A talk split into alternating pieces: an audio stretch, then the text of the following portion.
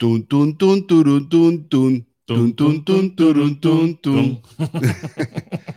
Señor Juan, ¿Cómo está Mr. David? ¿cómo andas? Todo bien. ¿Estás contento? Yo estoy contento y despechado. Ah, ¿estás contento y despechado? Claro. Estoy, estoy en herencia. Triste porque se murió, porque... Pero que llevaste tu herencia. sí, exacto, pero voy a ser millonario. Estoy, estoy tipo herencia, pues, estoy, estoy triste, pero, pero feliz. Se fue tu mamá. Sí, sí, sí. Bueno, se fue de tu Bueno, casa. Se fue de mi casa, ojo, ya va, marico. Por Tampoco lances no, así, eso es bueno, que- porque se no fue- lances pero así que- entonces- no, no, maldito. No, bueno. Bueno, pero está bien, había que decirlo. Se no, fue de tu mamá, casa. yo no he dicho eso. ojo. Sí, sí, mi mamá estuvo aquí por dos semanas, se fue ayer, coño, un aire de... Comiste rico. Ni siquiera porque tenías la diverticulitis. No, no, no, la primera semana, esta semana que pasó, esta semana, marico. Arroz con me, pollo. No, me hizo asado negro, viejo. Divino. Con puré de papa. ¿Qué Muchacho. pasa? No, y ayer agarró así, y anteayer antes de irse, le dije, oye, bueno, ya te vas. Me dijo, sí, pero déjame por un momentico en el mercado. Déjame, compró- congélame todo. Compró otro asado negro y me lo hizo, chamo, y lo tengo congelado todo así en raciones. No, Ah. ¿Cómo se llama tu mamá? Norma. Un aplauso para la señora Norma. No, claro que sí, Claro que sí. la mejor. ¿Cómo ha sido ser mamá de una Norma? Coño, sabes que yo siempre, sabes que eso es algo que estaba en mi mente, que Norma. Norma. Síguele, síguele las reglas a Norma. no rompas la norma. Exacto, no rompe la norma.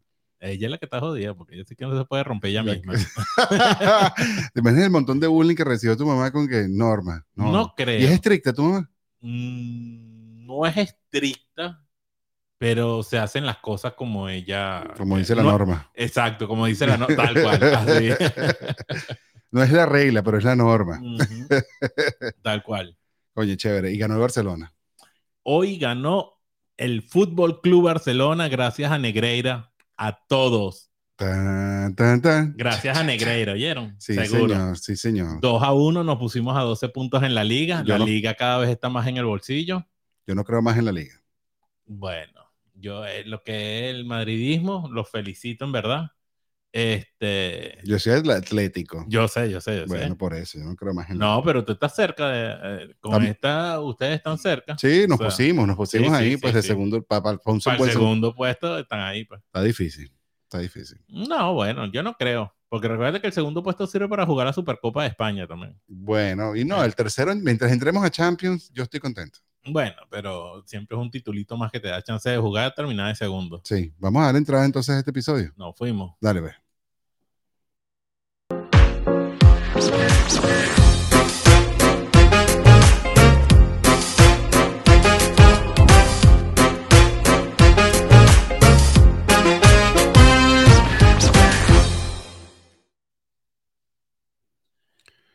Bueno, muy bien, aquí estamos de nuevo. Sí, señores, y entre otras noticias, pues Venezuela hizo lo que tenía que hacer en el béisbol.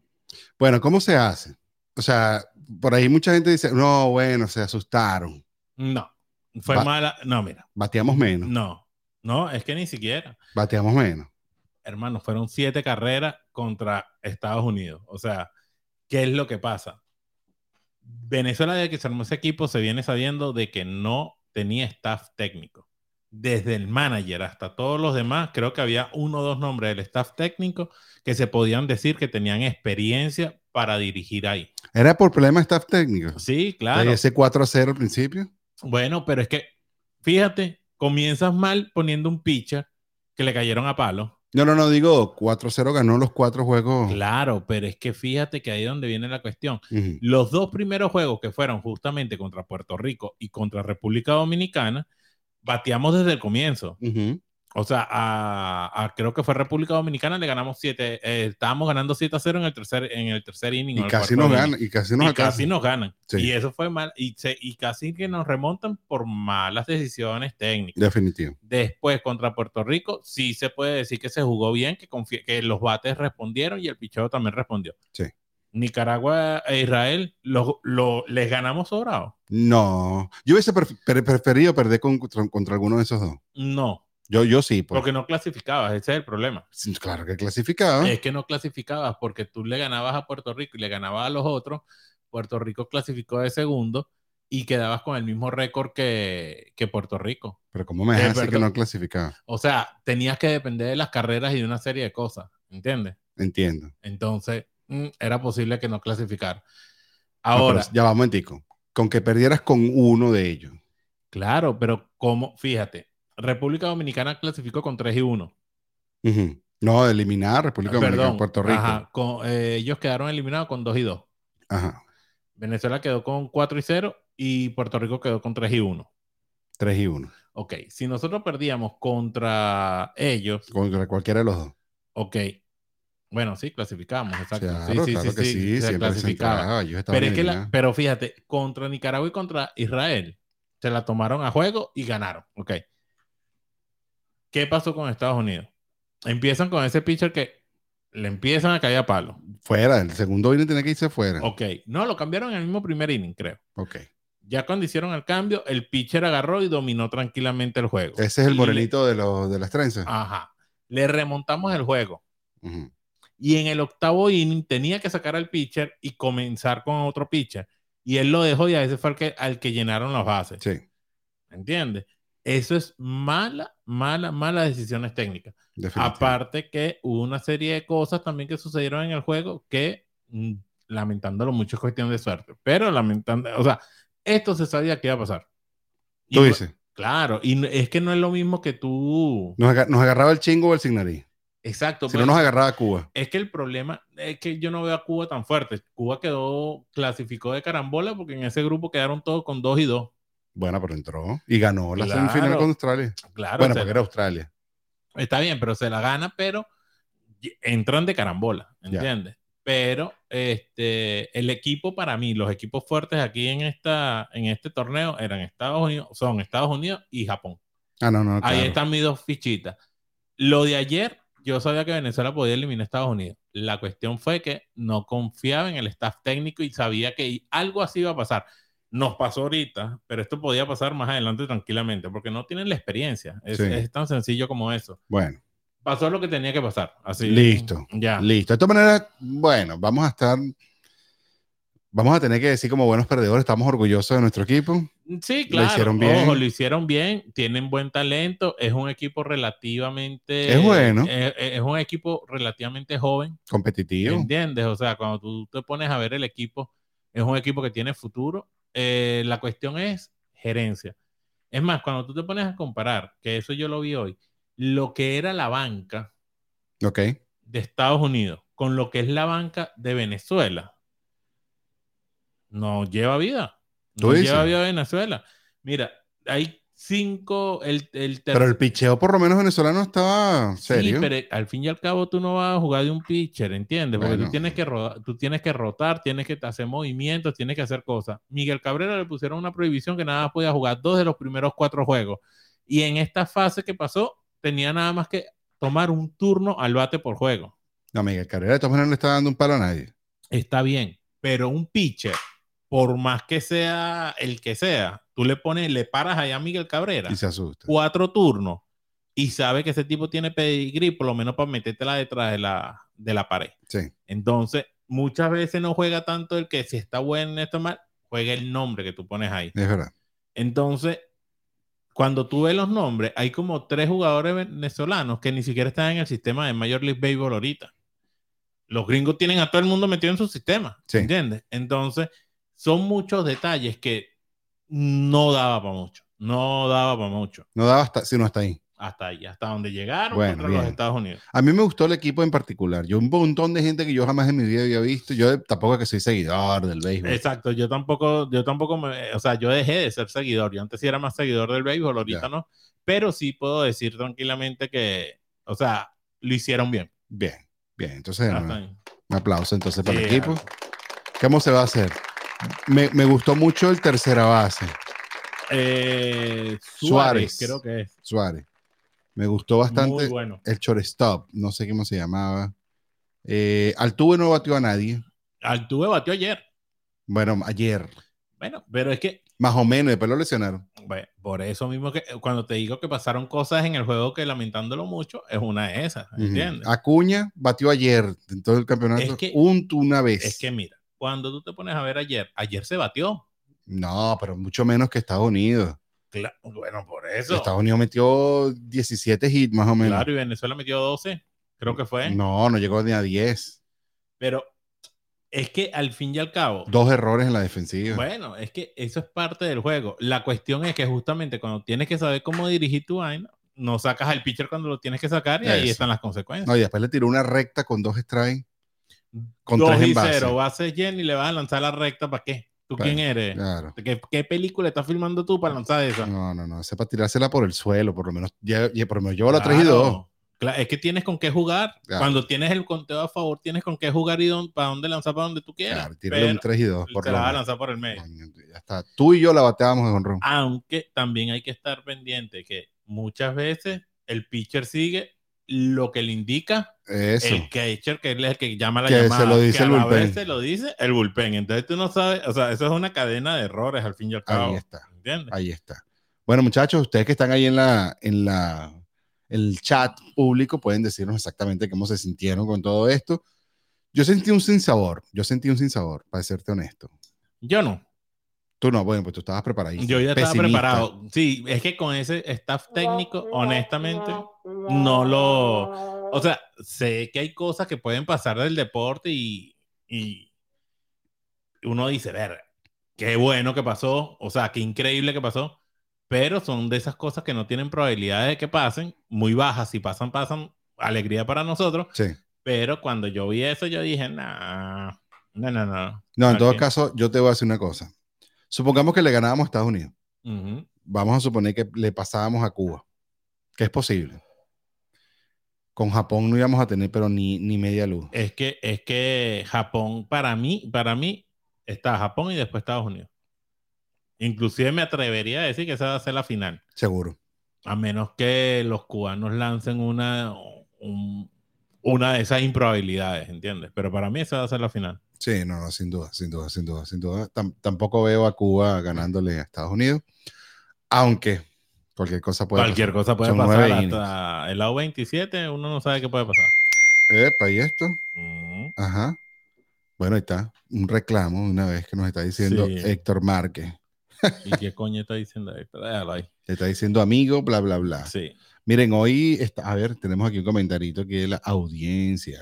Dolía menos un tiro en la rodilla que ese es Gran Small. Gran, Sma- gran Slam. Gran Small. David, ¿qué te pasa? Sí, bueno, pero es parte de, de- es parte. O sea, más, más dolió empezar el juego con cuatro carreras abajo, creo yo, que el Gran Slam. Sí, definitivamente. Porque estábamos tan esperanzados que cuando tú ves que te meten cuatro ya tú dices, eh, ok. Ahora aquí hay que remar contra la corriente. definitivamente. Que ojo, que hay que darle el mérito que los chamos no se cayeron y siguieron y remontaron el juego. Y ahí estuvieron. Exacto. No, no, no, si es que por un tiempo yo más bien pensé que sí lo íbamos a hacer. O sea, un momento en el juego que yo dije, ok, lo vamos a hacer. Es que ahí es donde yo dije, ok, están ganando por corazón, pero no están ganando, o sea, están ganando por corazón, pero cuando se tenga que utilizar la sapiencia técnica, pasó lo que tenía que pasar. Es más, vamos a estar claros, vamos a estar clarísimos en esto. Cuando se, cuando se pone a ganar el juego, tuvimos Ujú, tres envases y solamente estuvimos para ponernos una arriba. ujú. Tu teléfono está ahí, tiqui, tiqui, tiqui, tiqui. Hermano, yo soy un hombre ocupado. Ya veo. Este, bueno, vamos a darle aquí mute para que no nos moleste ahorita. Ok. en la situación hasta que lo tengamos que usar. Este, pues sí. Yo digo, nada más llegamos hasta ponernos uno por arriba, después de ese honrón solo, ok, nos ponemos por dos arriba, pero bueno, no, no, Ah, ahí ya- no hubo, no de- es más, incluso cuando ya después del Grand Slam, Ronald Acuña finalmente batea, se pone en segunda base, cero out, se roba la tercera, creo que ya había un out, Ujú. coño, te tiras dos ponches, dos ponches. Y ahí es donde tú, ahí es donde tú, que es lo que yo digo, se ha perdido hasta la pelota caribe. Porque fuera otro, otro, Toca la bola. tico. Toca la bola por primera, juégate el scoop play y ya, y vamos a ver qué sale, ¿entiendes? claro, pero, te vas a pero te vas a jugar esa de dos ponches. Toca Eh, la bola. no, no, es que es lo que te digo, falta de técnico. Sí. Falta de técnico y falta de pelota, porque el squid play ya es una jugada de esas de las que ya quedó muertas en el béisbol, básicamente que nadie la hace. Pero tú la lanzas, Claro, es que ahí es donde viene la cuestión. tú la lanzas, tú la lanzas. Mira, la chamo, ¿tú jugaste béisbol de niño? No, No jugaste. Jugué pelotica y goma que jode. Pero no jugaste béisbol. No, nunca jugué béisbol. Te faltó ese venezolano. Bueno, jugué béisbol en mi casa con mis hermanos. Ok, pero eso no es béisbol organizado. No, bueno, pero tampoco jugué nada organizado. Ah, sí, no jugaste nada. No, sí, bueno, si vas a llamar a la liga de fútbol sala de la Candelaria organizado. ¿no? Se poco es mala copa. No, no. Eh, no jugaste en equipito con uniforme. ni No, claro que sí, Bueno, sí, sí, sí. Pero de fútbol sala, pues. En la universidad, pues. Ah, y en la universidad también. Claro, Ok, listo. Eso es organizado. exacto. O sea, tú bailas salsa por casualidad. Claro, Coño, porque venezolano que no juega béisbol, por lo menos tiene que haber jugado bailar salsa. exacto. No, no, yo bailo salsa. No jugué béisbol, pero no fue por una cuestión de. A ver, una vez me dijeron, vas a jugar béisbol y fui a jugar béisbol con, con una- en una práctica y me dieron un bate y me lanzaron un alfiler. ¿Qué es eso? Y que como una prueba y no bateé y, y ahí me quitaron las ganas. Ah, coño, ¿qué es eso? Sí, no sé, creo que fue una novata, una ratica así, tal, tal, ¿Eso pero- fue criollita de Venezuela? No, no, que hermano, ese eres tú que estabas en deporte organizado. Bueno, estaba exacto. jugando en. Ese era en la cancha de Linos que queda en Maripérez, en el estadio de Maripérez. Mira, entonces, hoy vamos a hablar, muchachos, de de. travesuras de cuando uno era chamo con los hermanos y los castigos de nuestros padres los por castigos esa- recibidos. Exacto. ¿Sabes que para conseguirte castigo tenían que haberte pillado?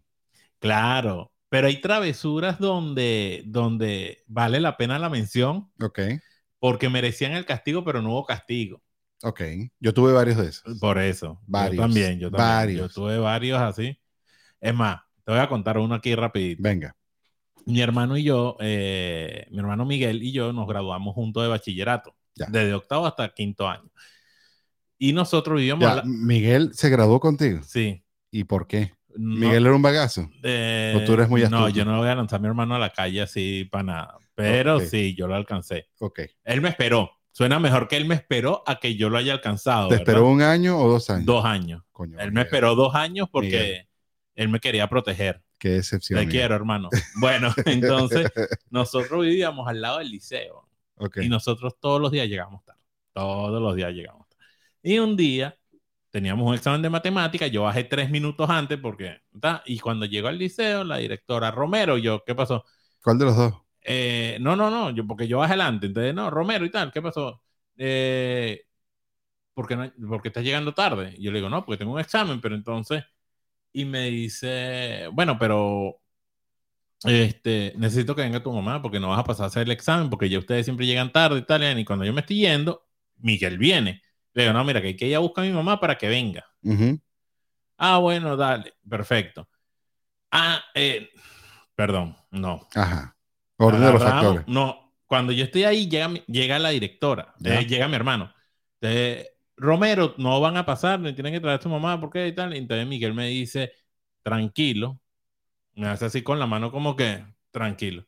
Le dice, no, directora, lo que pasa es que anoche nosotros este, estuvimos en el hospital. Ok.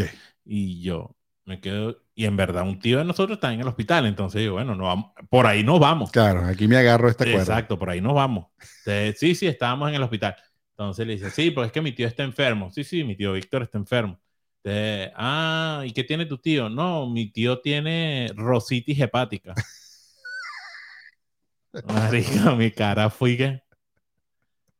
Y en eso la directora se nos queda viendo y como que voltea y él se me cae y dice, tranquilo. Ya está, la hicimos. y yo, no. Entonces, ¿qué, ¿qué es lo que tiene tu tío? Rositis hepática. Hazme el favor y busca a tu mamá y dile que venga. Nos salimos los dos de la oficina de la dirección y nos vamos a buscar a la directora. Cuando vamos caminando, yo le digo, Miguel, no es rositis, marico, es cirrosis. Sí, Rosy. Me dice, no, y yo sí, marico, es cirrosis. Bueno, buscamos a mi mamá, la llevamos para el colegio.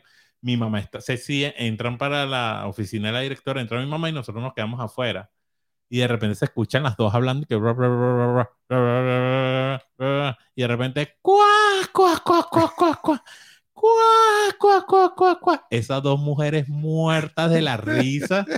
O sea, que nosotros así como que, ¿qué pasa? Aquí no fue. Este no, era, repente- este no era el efecto que estábamos esperando. Y de repente cuando se calman las dos, abren la puerta, las dos con su cara de, ca- de- de cañón. Y la directora, vayan a presentar su examen. Y nosotros nos fuimos y ahí entendimos después con la madurez que se rieron de nosotros con la rositis hepática. Pero te castigaron por no, eso. nada, no, no, nada. Lo que le sacamos fue una carcajada a las dos. Que, por lo menos, ¿no? Ujú. Eh, coño, por rositis hepática. Rositis hepática. ¿no? Pobre fue- tu tío, estaba mal. Pero por lo menos tenía cirrosis. porque, No, no, sí tenía cirrosis. Coño, qué chimbo. Sí, sí.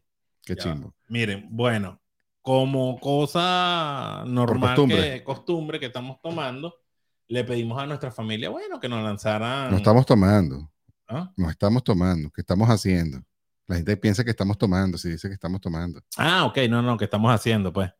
Este, este, nos están mandando, le pedimos las notas de, bueno, cosas que se acordaron de nuestra niñez con nuestros hermanos y con todas nuestras cuestiones y castigos. Y bueno, aquí vamos a reproducir las notas de nuestros familiares. Antes de, de- de poner aquí el, el play de los familiares, te voy a contar uno. También yo. Ok, pues. te voy a echar uno, dale. señor Félix. Gonzalito. Este, yo recuerdo, este, este, este no es tan bueno como ese, pero fue medio tonto también. En el colegio, este, en las, en las losas de, o sea, las paredes estaban llenas como de unas losas. Eran como una, como una porcelana, una cuestión. Pero se estaban cayendo, o sea, uno les pegaba así unos golpecitos y, Y se, se caían. caían. Entonces, en una tarde, una mañana, pues, no sé, por ahí en dos clases de esas, porque nosotros rotaban las profesoras, o sea, geografía, se iba el profesor y venía el de historia, se iba el profesor y venía el, y venía el de castellano. Y nos quedábamos en el mismo salón, no sé si, si así era en tu colegio en bachillerato, Mm, o rotaban de salón. No, no, teníamos un solo salón y rotaba el, el profesor. El profesor. Ok, perfecto. Entonces, nada, los que estábamos pegaditos de las paredes, empezamos como medio golpear y se empiezan a caerse poco de vaina, ¿no? Y, taca, taca, taca, taca. Y al rato nos damos cuenta que en el piso hay todos los escombros del mundo y empezamos a ver dónde a hacer con esos escombros, ¿no? Y alguien trae y dice, yo sé lo que vamos a hacer. Y traen el bolso de una chama. Vale para adentro. Y nada, le empezamos a meter escombros hasta que no cupo más. Cerramos ese escombro y lo pusimos ahí en el escritorio de la chama mientras estaba en el baño. Ok. Tráete otro, mano, y empezamos a llenar, A llenar, o bolsos sea, de vamos a escombros. sacarle evidencia. Sí, a todo el mundo sacaba bolsos de escombros. Cuando eso aparece el profesor, manda a sacar cuaderno, todo el mundo con su, bol- bueno, no todo el mundo, pero un gentío con su Mm. bolso lleno de escombros.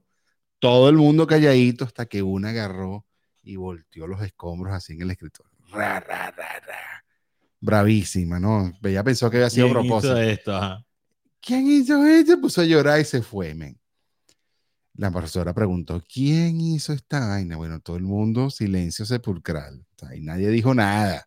Nadie dijo nada hasta que de pronto empezaron las manitos a... Yo fui maestra.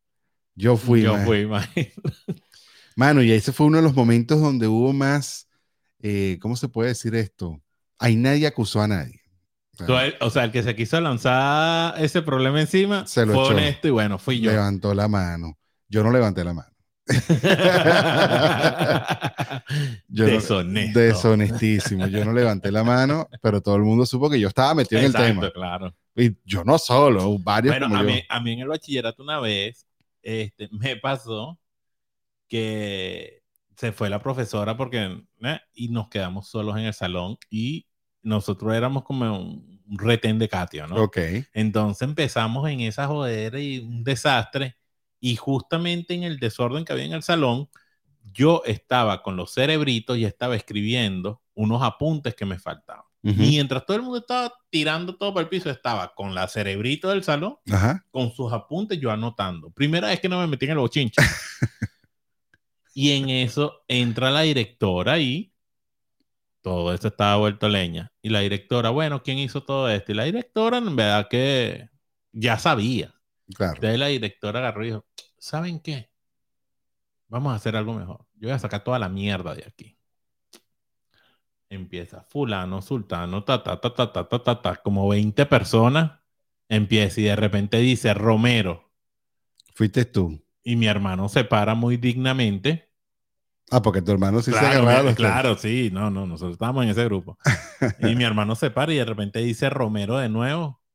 Y yo volteo y veo a mi hermano parado y yo, ¿cómo que? Porque dice Romero y me dice, párate. Y yo, ¿pero por qué? Y yo, pero yo no estaba haciendo nada. Entonces, bueno, nos tienen a todos en fila india para firmar el libro de vida. Y yo era el más pequeño de mi salón en aquel momento y estaba de primerito. Y chamo, ya cuando estoy así con el libro de vida, que estoy firmando el libro de vida, salen la cerebrito del salón a hablar con la directora y le dijo, mira, Él no. Él no estaba haciendo nada, él estaba tomando unos apuntes y tal, y me pasaron para el salón, votaron a toda la mierda una semana. Ya. Marico, qué semana tan aburrida. Creo que esa fue la única semana que yo estudié en el liceo. Cuando no había con quién reunirse no, para hacer nada. para nada. Sí, me imagino, me imagino. Y esa vaina del libro de vida, loco. ¿Por qué se llamará así? Libro de vida. No sé, era como que ponerle un nombre así full, Creepy. sí, full, como que no puedes llenar el libro de vida. No, pero es mi libro de vida, yo lo quiero llenar. Claro, esa es mi vida. Deja- exacto, déjame llenarlo. güey. mi vida, ¿quién te dice que me puedes vivir mi vida? Yo lo lleno como yo quiera. Ya, A ver, Vamos a darle ahí entonces. Si Vamos quieres a- darle play, dale play. Dale, Entonces tú, tú manejas por allá la cuestión. Bueno, entonces aquí vamos con los audios, vamos a ver qué dijo la gente. ¿Qué dice la gente? Nos fuimos. Sin duda te voy a contar la número uno. Fue la siguiente. Eh, en la estación del tren se Ajá. me cayó la cédula. Pasaba una- un tren que lo llamaban autovía, que venía de Caracas. Caracas, Los Teques, Los Teques, Valencia. Entonces, en- un- en- durante las misas de Aguinaldo, un grupo de muchachos de San Blas, entre ellos los morochos Roversi, Ítalo, Guillermo Roversi y las... Están sapeados, Roberto. Bueno, y, y mujeres y hombres, pues éramos los que patinábamos allí. Decidimos que nos íbamos a montar el tren. Entonces, cuando el autovía va llegando a la estación, él disminuye la velocidad casi al mínimo para ir separando, para estar ya parada cuando llegue a la estación. Entonces, cuando nos, pasamos, nos pusimos antes de que llegara a la estación, éramos que pasara a la velocidad bajita que venía y todos nos montamos en el parachoque de atrás de la autovía. No sé cuántos éramos, pero todos nos montamos, nos agarramos y por supuesto cuando llegamos a la estación nos tiramos de allí. Ah, con la mala suerte de que enseguida nos agarró la policía Coño. y nos ha llevado uno a uno a la casa. O sea, a mí me llevaron a la casa y por supuesto el castigo, tremenda pela que me metió mi mamá y mi papá. Y todos los que fueron a, llevados a su casa por la policía, el siguiente día lo único que contaban era de lo que les había dolido la paliza que les metieron. Y las, y las que esas no salían pero ni para la iglesia, bueno, las tuvieron encerradas como 15 días que no la dejaban asomarse ni a la ventana. Bueno, ese fue el cuento número uno. A mí me da risa la gente que echa los chistes, los cuentos así. Con el nombre y apellido. Ajá. Ah, ese es el mejor. Yo tengo una compañera, mi compañera de trabajo, cuando me echa los cuentos, ella hace decir que no, porque yo estaba con Álvaro Gutiérrez y entonces sabes que él es esposo de, de Florencia. Florencia, Mesa. ¿te acuerdas? Ajá, y yo, y yo así como que, y yo, pero no los conozco, pues, ni tampoco voy a buscarlos en Facebook para ponerle cara al no Ni me nombre que me. Exacto. Este, ah, bueno, también hay que acotar en ese cuento que aquí estamos preparados que lo que vienen son cuentos de agresiones físicas, ¿no? Sí, Lógicamente, porque sí. nosotros somos una generación que recibió coñazo y pata y kung fu. Te iba a preguntar eso. ¿A ti te castigaron alguna Por vez? favor. No, no, por ahí hay un cuento que ya vas a escuchar de, de cómo fue la transición de la correa a los golpes. Sí, yo creo que yo, yo tuve amigos que los castigaban, que, que no vio televisión por una semana. Yo veía televisión toda esa semana, pero con un latigazo en la pierna. No, es que yo por lo menos, o sea, es que mi papá y mi mamá trabajaban todo el día, entonces nosotros no, no teníamos supervisión en casa, entonces... Acababan los trapos. marico, Nosotros, mi papá y mi mamá eran como que, bueno, ellos que subsistan y si nos enteramos de algo malo, la única forma de reprenderlos es dándole correazo. Una pela. Exacto. Que no lo vuelvan a hacer. Vamos a ver qué más tenemos por aquí. Desde. Cuando tenía como 10 años, junto con una amiga que tenía 11 que se estaba pasando vacaciones en la casa, nos fuimos en una bicicleta sin permiso, sin, sin permiso, pues como a las 8 de la mañana, desde la Pastora hasta la Michelena. Y después regresamos, pu- este, eso era bastante lejos, regresamos y guardamos la bicicleta y no dijimos nada. Lo malo fue que nos vieron los hermanitos de la amiga mía, porque la mamá no estaba, y entonces en la tarde llegó la mamá y se lo dijo a mi mamá y se, lleva, se la llevaron a ella y me dieron una paliza.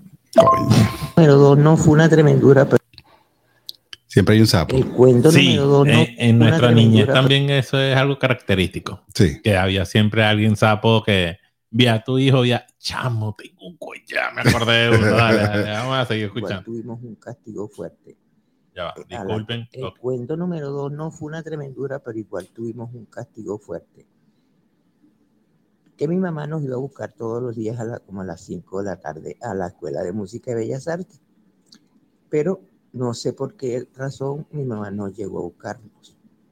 Caramba. Entonces nosotros no hallábamos qué hacer porque de verdad que estábamos pensando que mi mamá se había olvidado de nosotros. Estábamos chiquitas todas. Entonces resulta que resulta que Ajá.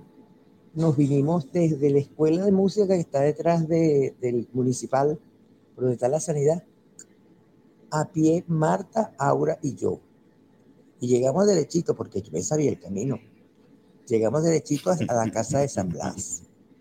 Por supuesto, mi- a todas estas, cuando mi mamá llegó a la escuela de música a buscarnos y vio que no estábamos, se prendió el, zampa- el zamplavero, se abrió por todas partes.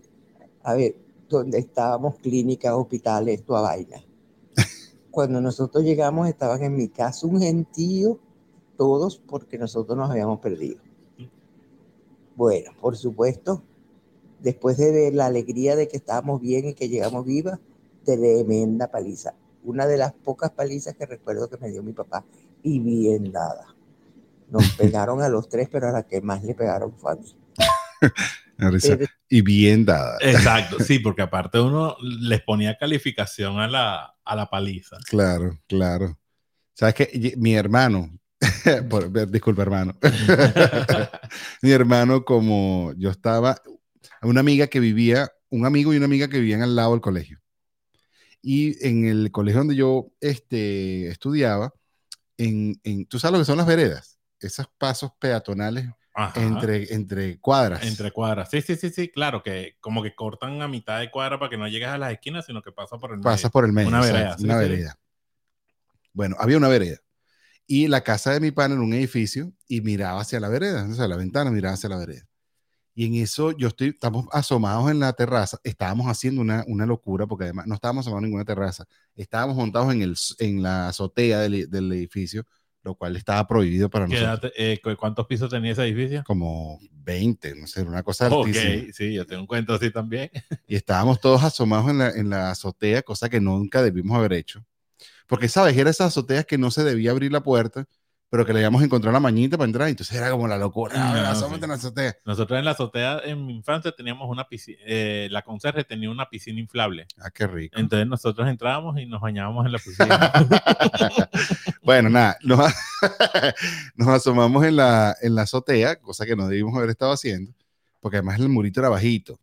Entonces era como todo un miedo. Ujú, Y en una de esas que yo me estoy asomando, que a mí yo soy además de por sí, le tengo miedo a las alturas, Ok. este, estoy ahí asomado y veo un Corsa, un Corsa no, un Chevette gris que viene así todo amandado y se quiere meter por la vereda. Y yo me quedo viendo la vaina y yo digo, es el carro de mi mamá. Y me quedo yo como, es el carro de mi mamá. ¿Qué es eso? Mi mamá haciendo eso. Y de pronto se devuelve y no sé qué y se va todo loco. Bueno, nada, me voy yo para mi casa con mi secreto de mi azotea y resulta que en mi casa lo que hay es el rolo de peo porque mi hermano se había robado el carro a mi mamá y ella estaba manejando por ahí. Y entonces en una de esas dicen, no, que se robaste. No, mamá, yo eso fue una emergencia, que no sé qué. Y yo de sapo también. Yo lo vi mientras Carlos se metiese por la vereda. ¿Y de dónde lo viste? Sí, ¿de dónde lo viste? No, yo estaba en la azotea. Pero lo que tengo son un par de hijos locos. Pela para el chamo por robarse el carro. Pela, para el otro por la azotea. azotea. Coño, qué Mira, con mi hermano mayor, este, yo estaba en octavo, noveno año. No, yo estaba en noveno y él estaba en quinto año. Y él siempre ha sido muy de ir a camping y vaina y todo esto. Él estuvo en escuela militar, entonces siempre le ha gustado eso. Y un día me dice, mira, voy a ir para las cuevas del Guácharo. Ok. ¿Tú sabes dónde están las, Sí, sí, cuevas del sí. Guácharo? Menos mal que no eran las cuevas de Luis Candela. Bueno.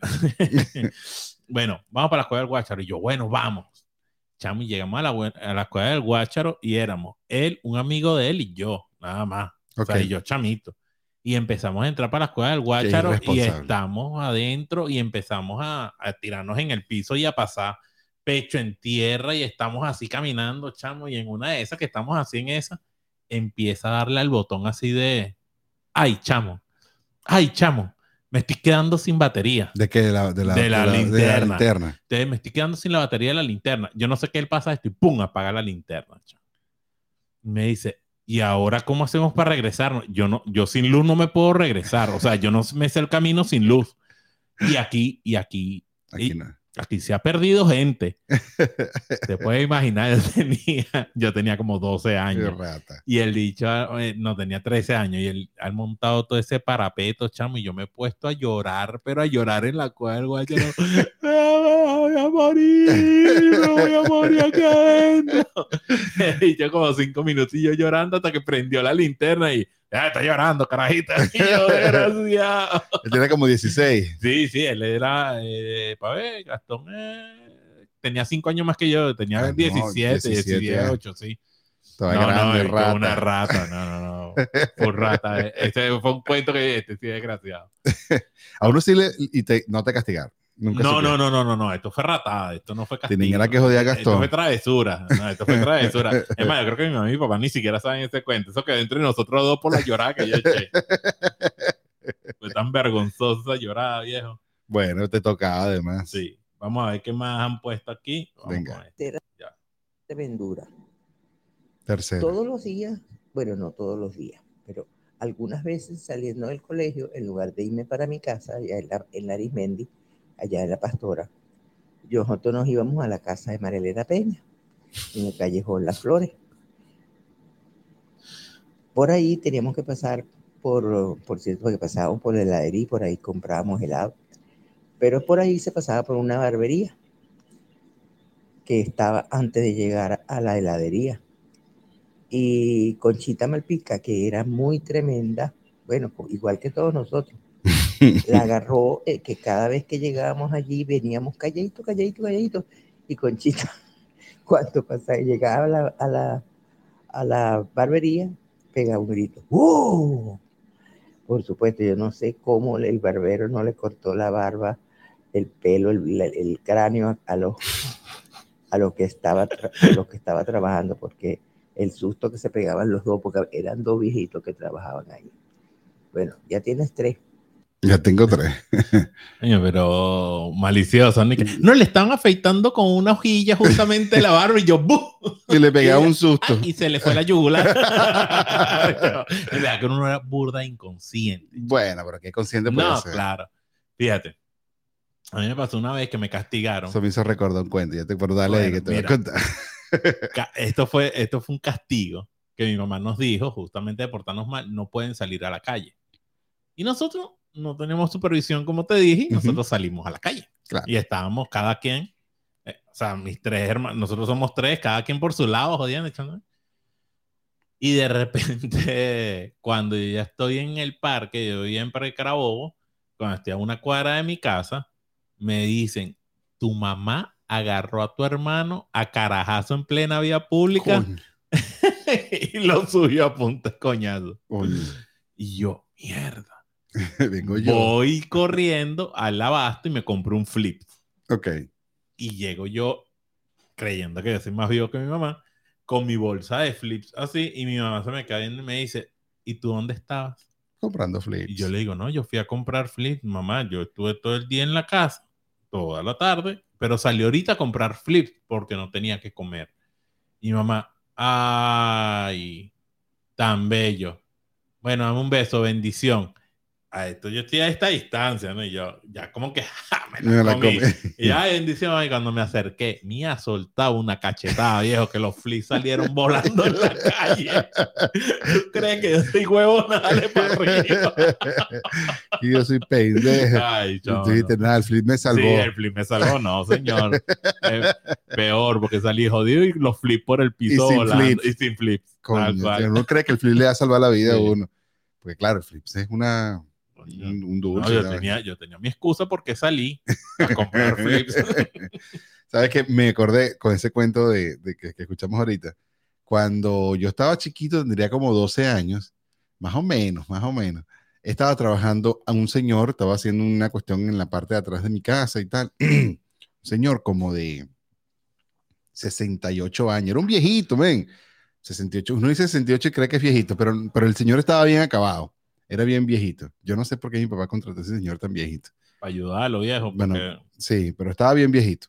Y entonces el señor se ponía unas sandalitas y tal, y cuando caminaba con sus sandalitas de, de trabajar, Ujú. sonaba chic, chic, chic, yo lo podía escuchar. Man, y yo agarré un nylon y lo he amarrado de una... ¡Qué rata! Ya, ya puedes ver para dónde voy. O sea, iba con el insulto y dije, ok, no voy, no, todavía no, pero qué desgraciado. Ajá. Espérate, espérate. Espérate que no he terminado. Lo amarré en una columna del... En, mi- en casa, en casa de mi papá hay un techo en la parte en el patio. Ok. Hay un techo así como de madera, tiene unas columnas. Bueno, entonces yo amarré en una columna, agarré un nylon, lo pasé por debajo de unas sillas, lo agarré así por una silla, una silla, una silla, una silla, una mesa, y luego lo, le- lo, lo pasé por debajito de la, de la, de la puerta, Ok. que era una puerta multiloca, así que se pasaba por debajo tal. Y yo entonces me quedé esperando el tipo. Entonces yo escuché el chiqui, ch, ch, ch, ch. Cuando yo empecé a escuchar que ya estaba cerca, prensé el, el nylon y se ha escuchado el señor caerse. Se llevó el nylon y todas las sillas le cayeron encima. Man, ese tiempo pegó aquel grito. ¡Muchacho, el coño!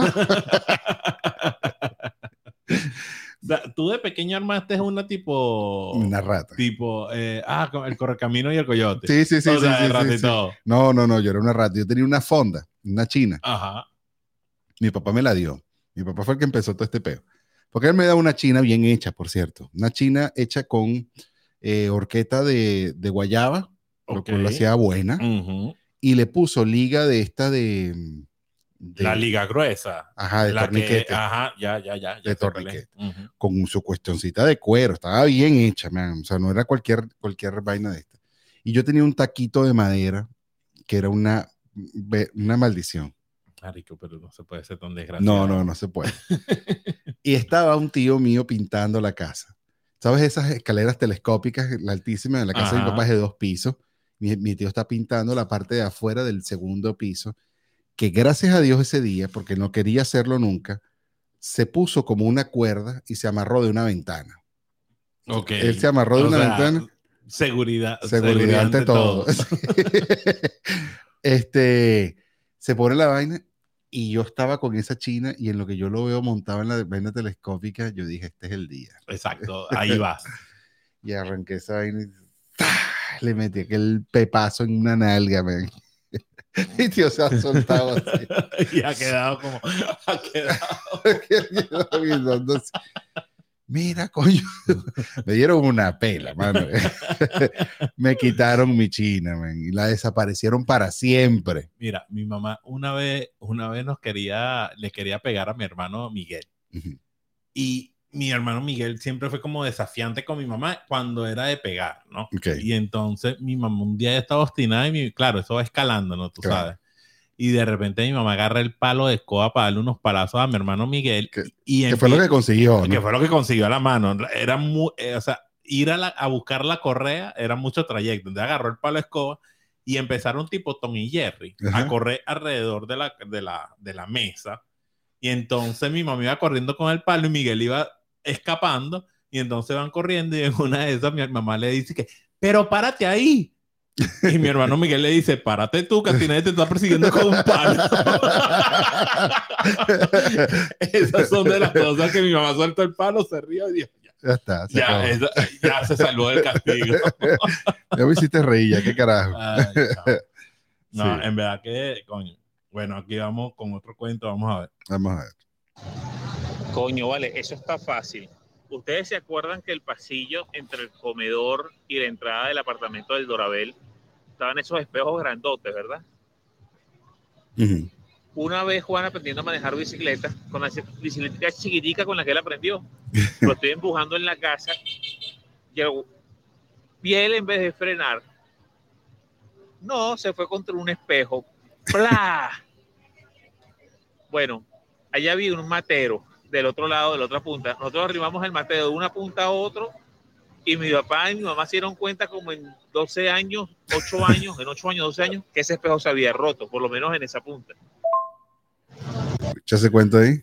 ¿Tú te acuerdas? Sí, claro. Ese, eh, es como, era un pasillo y mi mamá, todo el pasillo lo tenía con espejo de punta a punta. Ok. Y mi mamá tenía el espejo de punta a punta y nosotros teníamos el pasillo. Y yo estaba aprendiendo a manejar como quien dice de puntica a puntica en el pasillo y venía y pum, y le di con el caucho, le di en la parte de abajo y, le, y lo rompí, pero no rompí todo el, o sea, se agrietó. Se se agrietó y entonces nosotros para tapar la cuestión agarramos un matero grandote que tenía mi mamá y lo pusimos ahí en ese vidrio y nunca ellos nunca ni movieron el matero. Mi mamá nunca pensó por qué movimos el matero. Ni limpió el espejo. Nada. No, no, no, no. Eso quedó. No, porque eso lo limpiaban los espejos la señora de servicio. Entonces, Ok. quien podía saber era la señora de servicio. Mi mamá no lo limpiaba. Claro. Entonces, sí, ellos nunca se enteraron, sino al tiempo, ya creo cuando fueron a vender el apartamento que estaba roto. Estaba el matero roto. Así, así apareció una puerta de mi casa, un vidrio, una puerta de mi casa rota. Ni un vidrio en el piso. ni un vidrio en el piso y nadie sabía. Un 31 de diciembre llegamos a la casa y esta vaina. Pero ni un vidrio en el piso. Y mi hermano echó el pendejo por ahí. Hasta nunca se supo. Pero claro que fue. Ok, este, este es el último cuento que yo voy a echar porque ya los demás son de, ya los han hecho mis hermanos en sí. Mi mamá y mi papá, este, mi papá fue agarró y le compró un elefante. Mm, ¿De qué tamaño? Más o menos era más arriba de la rodilla mía ahorita. O sea, era un elefante Ok. que era un adorno, un elefante. A mi mamá le gustaban los elefantes y entonces le compró su elefante. El elefante tenía un defecto para tres muchachos niños en casa, Ok. que era que el elefante estaba parado, como se para un elefante con su trompa así. Ujú. Y cuando tú eres joven y ves un elefante de ese tamaño, de esa magnitud, y lo ves, te das cuenta que las patas y el estómago es un arco perfecto de fútbol. Total. Entonces, no fue culpa de nosotros que mi papá llevó el elefante y se fue, como era un regalo de aniversario del Día de los Enamorados. Yo no sé, que, creo que era el Día de la Madre, yo no sé qué carajo era. No, no importa. Creo que ese fue el único detalle que yo vi a mi papá darle a mi mamá en la vida. Y mi papá orgulloso de que compró su elefantote para que mi mamá y toda la cuestión. Y de repente se fue a buscar a mi mamá para el, para el negocio, que el trayecto era media hora yendo y Mm. media hora viniendo. Una hora en total. En esa hora, 90 minutos es el deporte más bonito del mundo. en esa hora nosotros jugamos fútbol y pasó lo que tenía que pasar, pues que rompimos el elefante. Y cuando estamos levantando todos los pedazos, llegaron mi papá y mi mamá. Y entonces ahí el castigo fue una lindura. Y es más, yo creo que ni siquiera nos pegaron.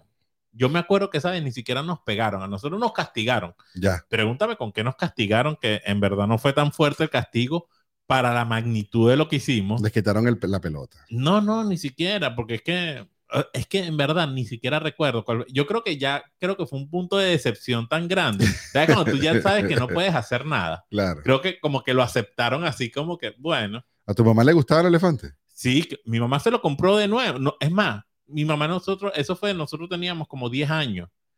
Cuando yo cumplí como 25 años, más o menos, yo agarré, iba caminando por el centro de Caracas y vi el elefante.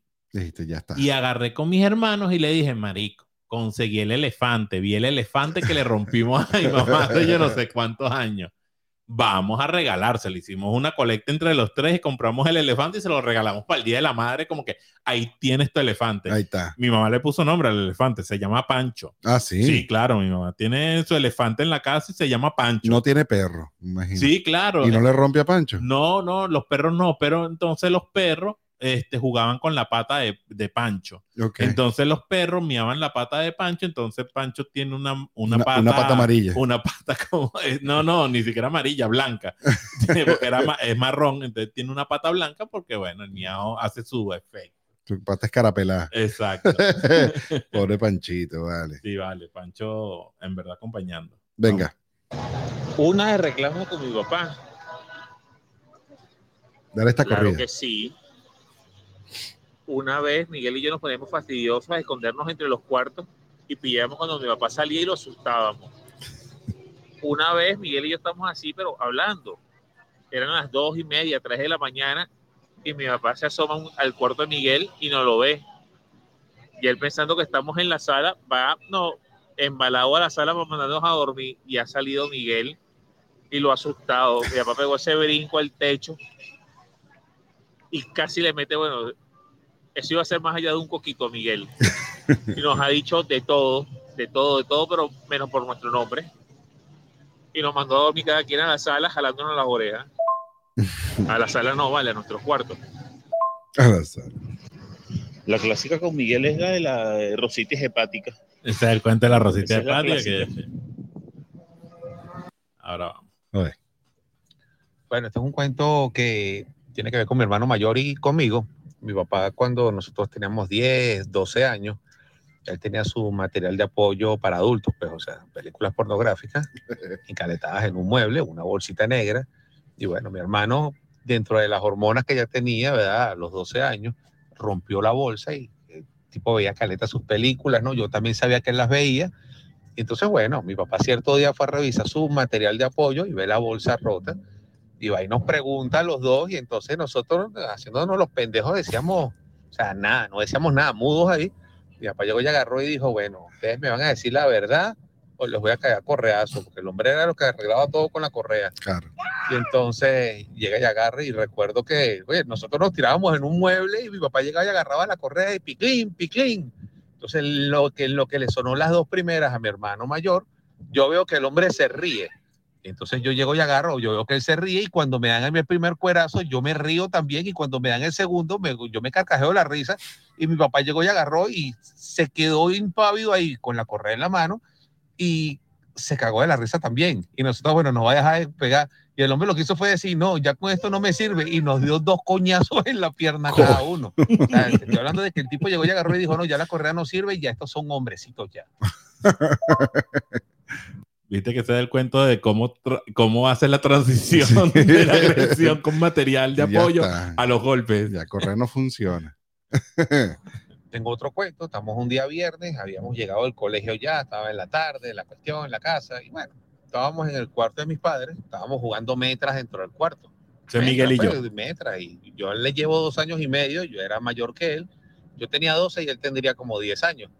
Y estamos jugando metras y cuestión, y entonces no sé qué fue lo que pasó, al carajito se le cruzaron los cables, yo no sé si era que, no sé qué fue lo que pasó, pero él dijo que yo le hice trampa. Y yo recuerdo que yo llegué y agarré le dije que a mí no me hacía falta hacerle trampa, porque yo, yo era más grande que él y así le ganaba sin, sin hacerle trampa. Y recuerdo que el hombre se puso fúrico y agarró una molondrona, no la metra pequeña, sino la grande Claro. y me la lanzó. Y yo recuerdo haber visto la molondrona en mi frente y yo no sé, de reflejo me quité. Y de repente yo, yo, yo vi que yo me quité y escuché algo que sonó así como cuando tú abres una lata de refresco, ¿no? O sea, un refresco así. Y cuando volteo, resulta que mi padre había comprado un Sony Trinitron de esa época, te estoy hablando del año 91, 90. Era el boom de la vaina de los televisores, esos culones, era culón el televisor, Ya. pero bueno, resulta que la molondrona se metió dentro de la pantalla frontal del televisor y te puedes imaginar, ¿no? Entonces, bueno, esa fue la travesura. Eh, el castigo fue el siguiente. Al día siguiente, un día sábado, había un paseo al Ávila y yo recuerdo que yo iba a pedirle el empate a la niña que me gustaba. Coño. Yo tenía como un año viendo cómo le pedía el empate y de repente, bueno, yo dije ese día, yo lo voy a pedir el empate en el Ávila. Yo no conocía el Ávila y me recuerdo que me paro al día siguiente en la mañana. Papá, dame mis 10 bolívares que me voy para el Ávila. Y mi papá llegó y agarró y dijo, ¿tú crees que tú me reventaste? Ustedes me reventaron ese televisor y tú vas para el Ávila. Estás equivocado. ¿Ves? Así fue. Conocí el Ávila como dos años después y jamás le pedí a la carajita. Así que, Nunca pudo empatarse con la carajita.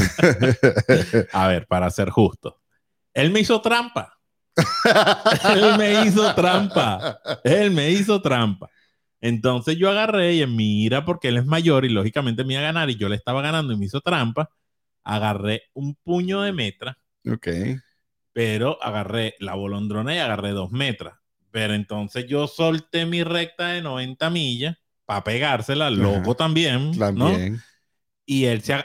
La culpa también es de él de agacharse. Claro, O es sea, verdad. porque iba hacia Él él. debió haber protegido el televisor. Exacto. Y él se agachó y chamo la bolondrona entró, pero así en la pantalla. Y la N dice que. Y el humito en el hueco. A muerte. Y chamo, era un Sony Trinitron año 92. O sea, que era la, la, la bomba. Tenía control remoto. Imagínate O sea, tú. te puedes imaginar.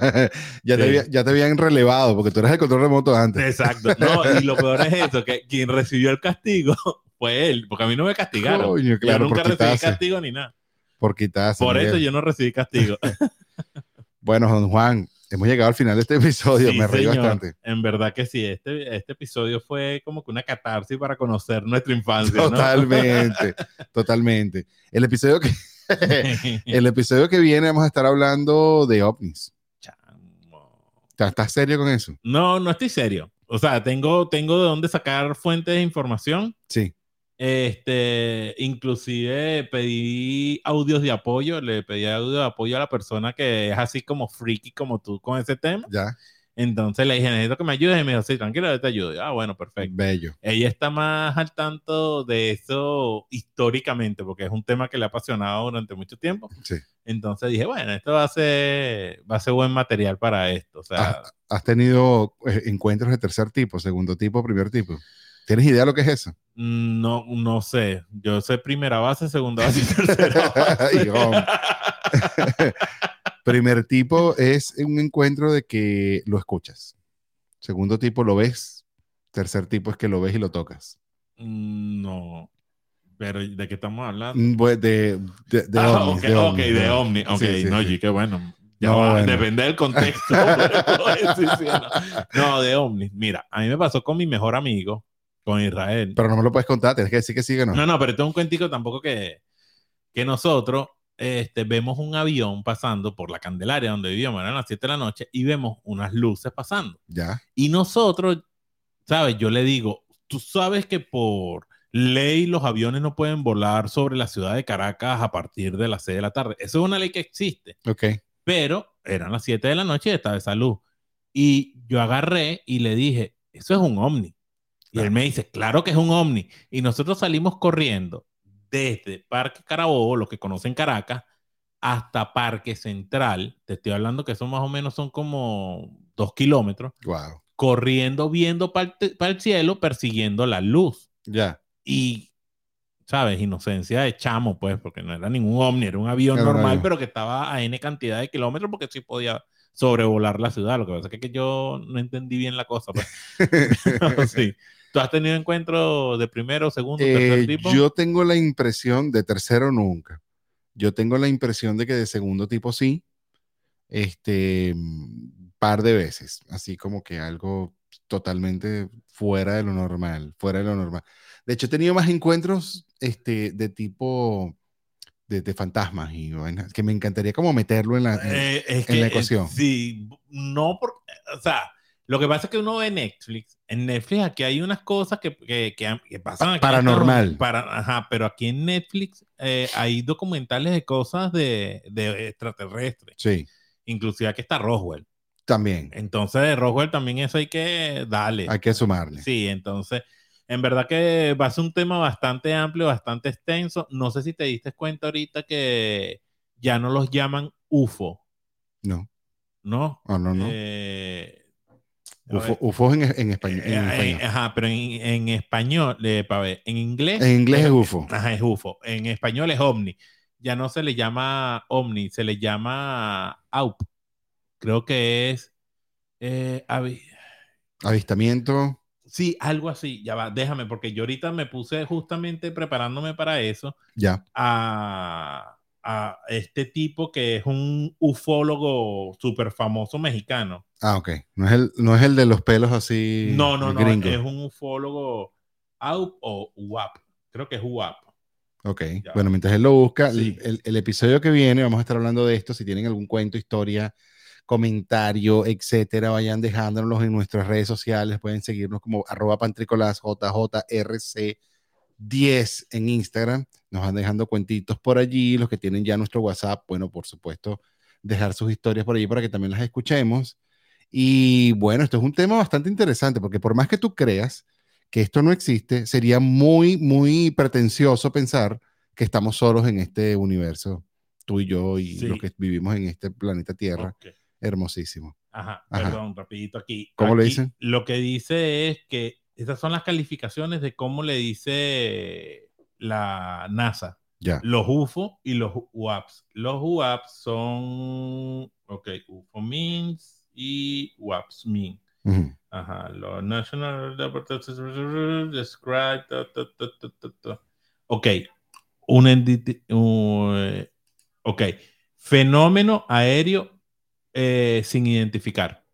Fenómeno aéreo sin identificar. Ok, está bueno. Entonces, sí, porque UFO es este objeto volador no identificado. Bien. Pero esto ya le ponen la denominación de fenómeno aéreo. Entonces ya, ya no es un objeto volador. Entonces, pues sí, estoy investigando eso y eso me dejó así como que, ah, mira, entonces estoy siguiendo el tipo este, vamos a ver qué, cómo me preparo para el próximo episodio. El próximo episodio sí va a estar un poco, un poco interesante porque tenemos la cuestión esta de los UFO, de los ovnis y de los extraterrestres, que es bastante amplia. Y, no, y acaba de pasar también ciertos No, ahorita han fenómenos. pasado ciertas cosas y Se, el se han gobierno... destapado ciertas No, vainas. y el gobierno también ya básicamente ha admitido que sí. pues. Yo tengo mi teoría, Juan, aquí cerrando esto.